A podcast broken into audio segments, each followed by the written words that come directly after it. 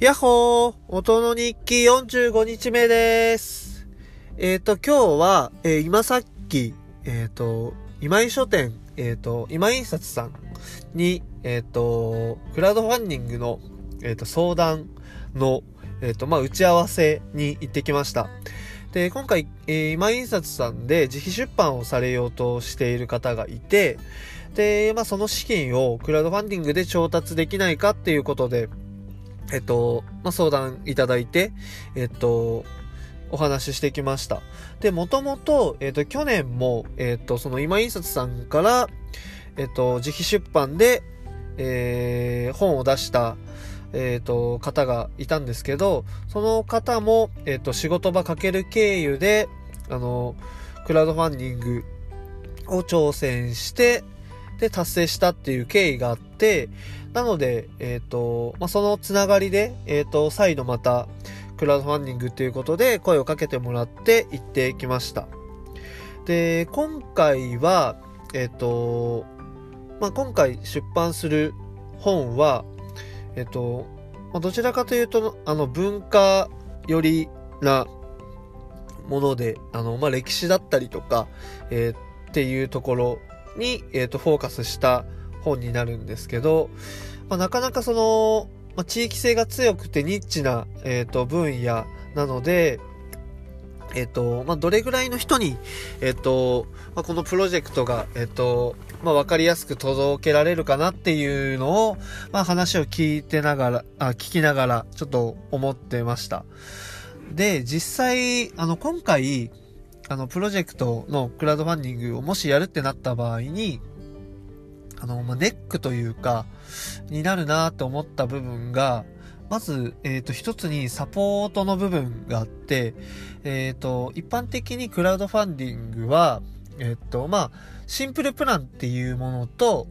えっ、と、まあ、キュレーター、えっ、と、クラウドファンディングのアドバイザーがつく、えっ、と、フルサポートプランっていうものがあるんですね。で、シンプルプランは手数料が12%で、フルサポートプランは手数料17%なんですけど、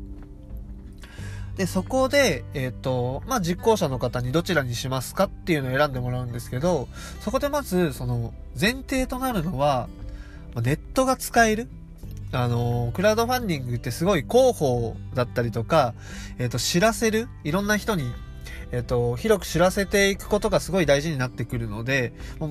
で、それはまあリアルでももちろんなんですけど、ネットを使ってでももちろん大事になってくるので、まずその、ネットを、まあ、その、レディー4自体も、えっと、ネットの、えっと、サイトから、えっと、見てもらえるプラットフォームなので、まあ、それをうまく、うまくというか、それを基本的に使える人じゃないと、あのーなかなか、プロジェクト始めること自体も難しいっていうところがあって、なので、あの現状、えっと、まあ、レディー4で、まあ、相談来た時に、えっと、まあ、ネットがあまり使えないっていう場合は、その広報っていう部分でも、なかなかそのハードルが高くなってくるので、あまり、えっ、と、一般的には、えっ、と、そのプロジェクトとして引き受けないことが多いらしいんですね。で、まあ、ただ今回、その仕事場かけるとレディー4でやってるところで、まあ、その一般的な、あの、クラウドファンディングのえっと、まあ、相談と違うのは、まあ、その、現地、その、場所ですよね。まあ、鳥取だったら、まあ、鳥取。まあ、僕らは鳥取にいるので、まあ、鳥取で、ま、サポートできるメンバーがいるっていうのが、まあ、一点すごい違うところだなっていうふうに思っていて、で、ただ、その、えっ、と、まあ、実際それで、えっ、と、フルサポートプラン、まあ、今回フルサポートプランに多分なると思うんですけど、まあフルサポートプランになった時に、えっと、まあ、17%で、ま最低の手数料が20万っていうのがあるんですけど、まあ、そこの費用がかかって、なおかつ、えっと、まあ、えっと、仕事場かけるのメンバーが、まあ、鳥取で動けるメンバーがサポートするっていうのは、なかなかその、人件費的にペイできなくなる部分があるので、なんかそこでなんか新しい、ええっ、と、形ができないかなっていうのを、まあ今、キュレーターを、仕事場かけるを担当する、えー、キュレーターのグッサンと、えっ、と、今さっき、えっ、と、打ち合わせが終わり次第、ちょっと電話で話してました。で、その中で出た、まあ一つの方向性というか、まあまだ、まだこれ、あの、決定ではなくて、明日また打ち合わせするので、まあ、そこで、その、示せる、あの、サポートできる案の一つとしては、もし、あの、まあ、今回、えっ、ー、と、目標金額がそこまで高くない場合に、うんと、フルサポートプラン、プラス、まあ、多分現地でその、ネットとかも若干サポートするメンバーが必要になってきて、まあ僕が多分サポートすることになるんですけど、そうなった時にはもう人件費が、あの、ペイできないので、だから、その、まあ、どうするかというと、シンプルプラン。シンプルプランの場合は手数料が12%なんですよね。で、まあ、仕事場かけるを通してやると2%オフになるので10%になるんですけど、まあ、その10%はクラウド、あの、レディー4の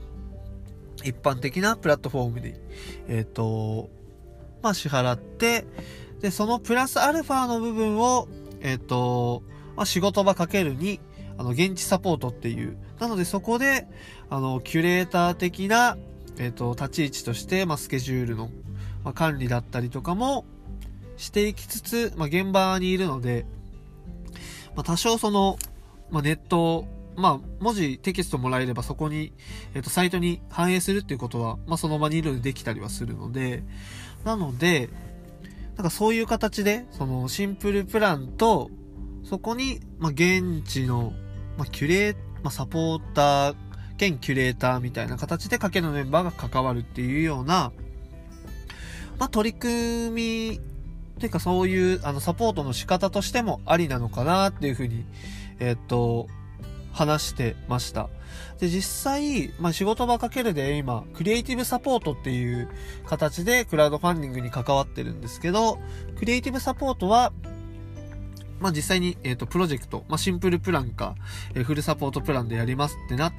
た段階で、まあ、そこで発生する、えっ、ー、と、クラウドファンディングをする際に、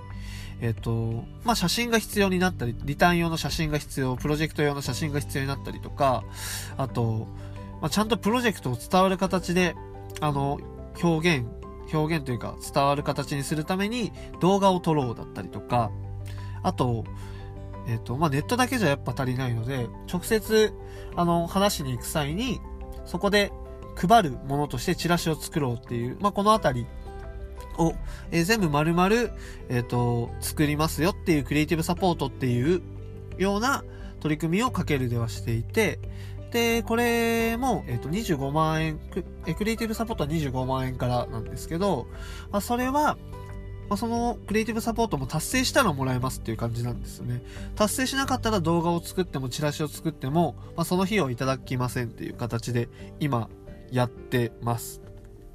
で、まあすでにそういうかけるでクリエイティブサポートっていうところでやってるので、なのでそれと同じ、まあ座組というか仕組みで、えっ、と、シンプルプランに、えっ、と、まあ、かけるの現地サポートが、うーん、まあ、プランとして、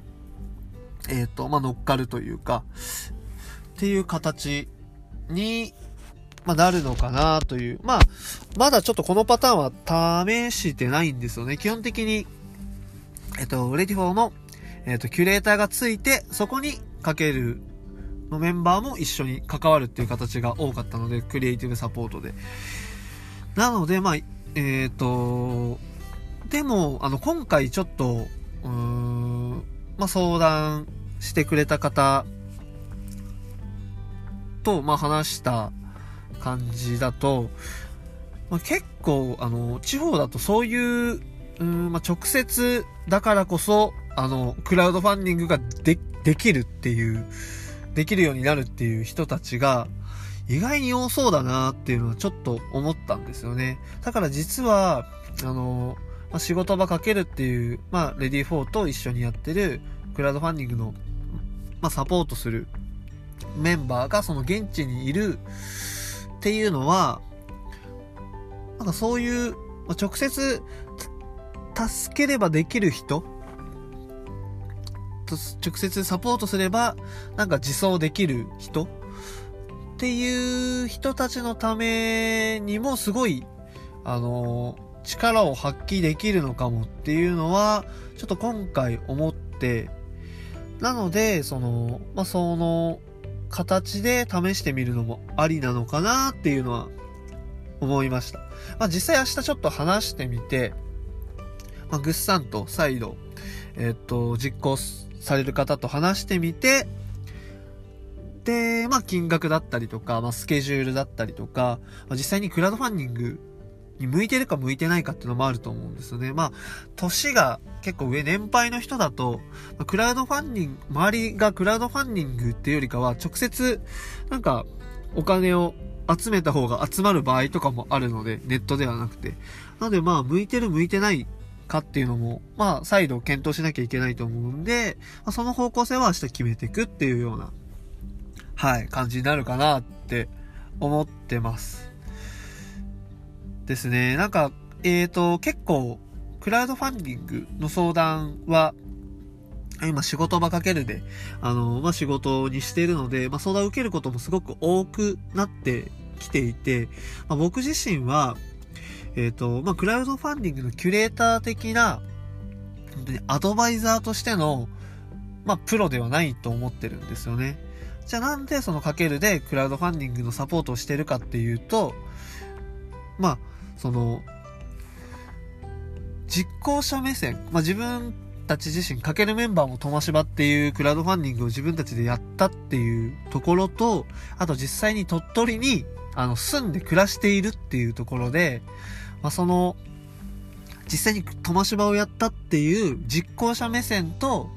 で、しかもその鳥取、鳥取に暮らしているっていうその二つ、その二つの部分で、その、まあ、新しくチャレンジしようとしてる人に、まあ、寄り添えると思ってるんですよね。まあ、どっちかが欠けてても、あの、なんだろう、寄り添いきれないなと思ってて、クラ、あの、まあ、鳥取に住んでるだけだったら、クラウドファンディングやってる人の気持ちとかもわからないし、まあ、クラウドファンディングやってるけど、その場所に住んでなかったら、まあ、その場所に住んでる人の気持ちとかも、まあ、まあ、完全にはわからないじゃないですか。だけど、まあ、その二つの要素があることによって、その鳥取っていう場所でやろうとしてる人には、まあ、完全には理解できなくとも、なんか共通言語的な部分は多く、あのー、ある、なんか共通してると思うので、なんでそういう部分で、キュレーターとは違う、あの、クラウドファンディングのキュレーターとは違う寄り添い方ができるんじゃないのかなっていうところで、そういうところがなんか書けるの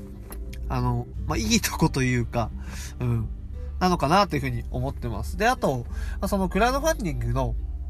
あの、入り口の機能は作ってるんですけど、それ自体を、なんか、本業にしているわけではないので、なんかもしそれを、あの、本業にしてたら、まあ、ちょっと営業チックになっちゃうと思うんですよね。なんか何件やんなきゃいけないだったりとか、えっと、うん、そうですね。この、これは絶対に、あの、クラウドファンディングで調整させなきゃいけないみたいな、そういう部分もしかしたら、うん、まあ、出てくることもあるのかなとは思うんですけど、だけど、まあ、そこの部分にも、あの、囚われてないというか、まあ、それぞれ、あの、本業があるので、僕は観光が本業だし、他のメンバーも、それぞれ自分の仕事を持っているので、そういうところでも、本当の意味で、あの、寄り添えるというか、まあ、これはクラウドファンディング向いてるよねとか、そもそもやらない方がいいよだったりとか、っていうのなんか本当ありのまま あの、伝えられるのが、その仕事場かけるの、まあ、いいとこでもあり、うん、なんか強、まあ、いわゆる強みっていうとこでもあるのかなって思ってるので、はい。なので、まあ、こうやって気軽にあま、気軽にというか、なんか、やりたいってなった時に相談しに来てくれるっていうのはすごい、あの、嬉しいことだなと思います。で、実際あの、今回の今井印刷さん、今井書店さんも前回の話があっての今回の話でもあるので、やっぱその、前回がちゃんとできてなかったら、やっぱ話って、あの、来ないと思うんですよね。なのでその、まあ、前やった、あの、サポートした、関わったプロジェクトが、まあ、良かったんだなって思ってもらえてたってことなので、なんかそれも一つ あの、嬉しいことだなっていうふうに思いました。はい。ということでなんか今日は、あのー、ちょうど、あの、この録音したのが、あの、打ち合わせの後だったので、そのクラウドファンディングの話になりました。はい。で、3月入って、3月いっぱいで、あの、引っ越しするんですよ。なので、ちょっとその準備もしなきゃいけないので、ちょっと、も、もろもろ、えっ、ー、と、いろいろドタバタしそうな。まあ、あの、コロナで結構自分の主催のイベントが、主催のイベントを中止にしたので、まあ、時間はできたっちゃできたので、まあ、そこでちょっと、あの、ガガガガガッとちょっと、新生活に向けて準備していきたいな、と思ってます。はい。じゃあ、今日は、またいつも通り、今歌を紹介して終わりたいと思います。それでは、聴いてください。今日の今歌は、加藤俊平で、ニューライフが待ってるです。それでは、また明日バイバーイ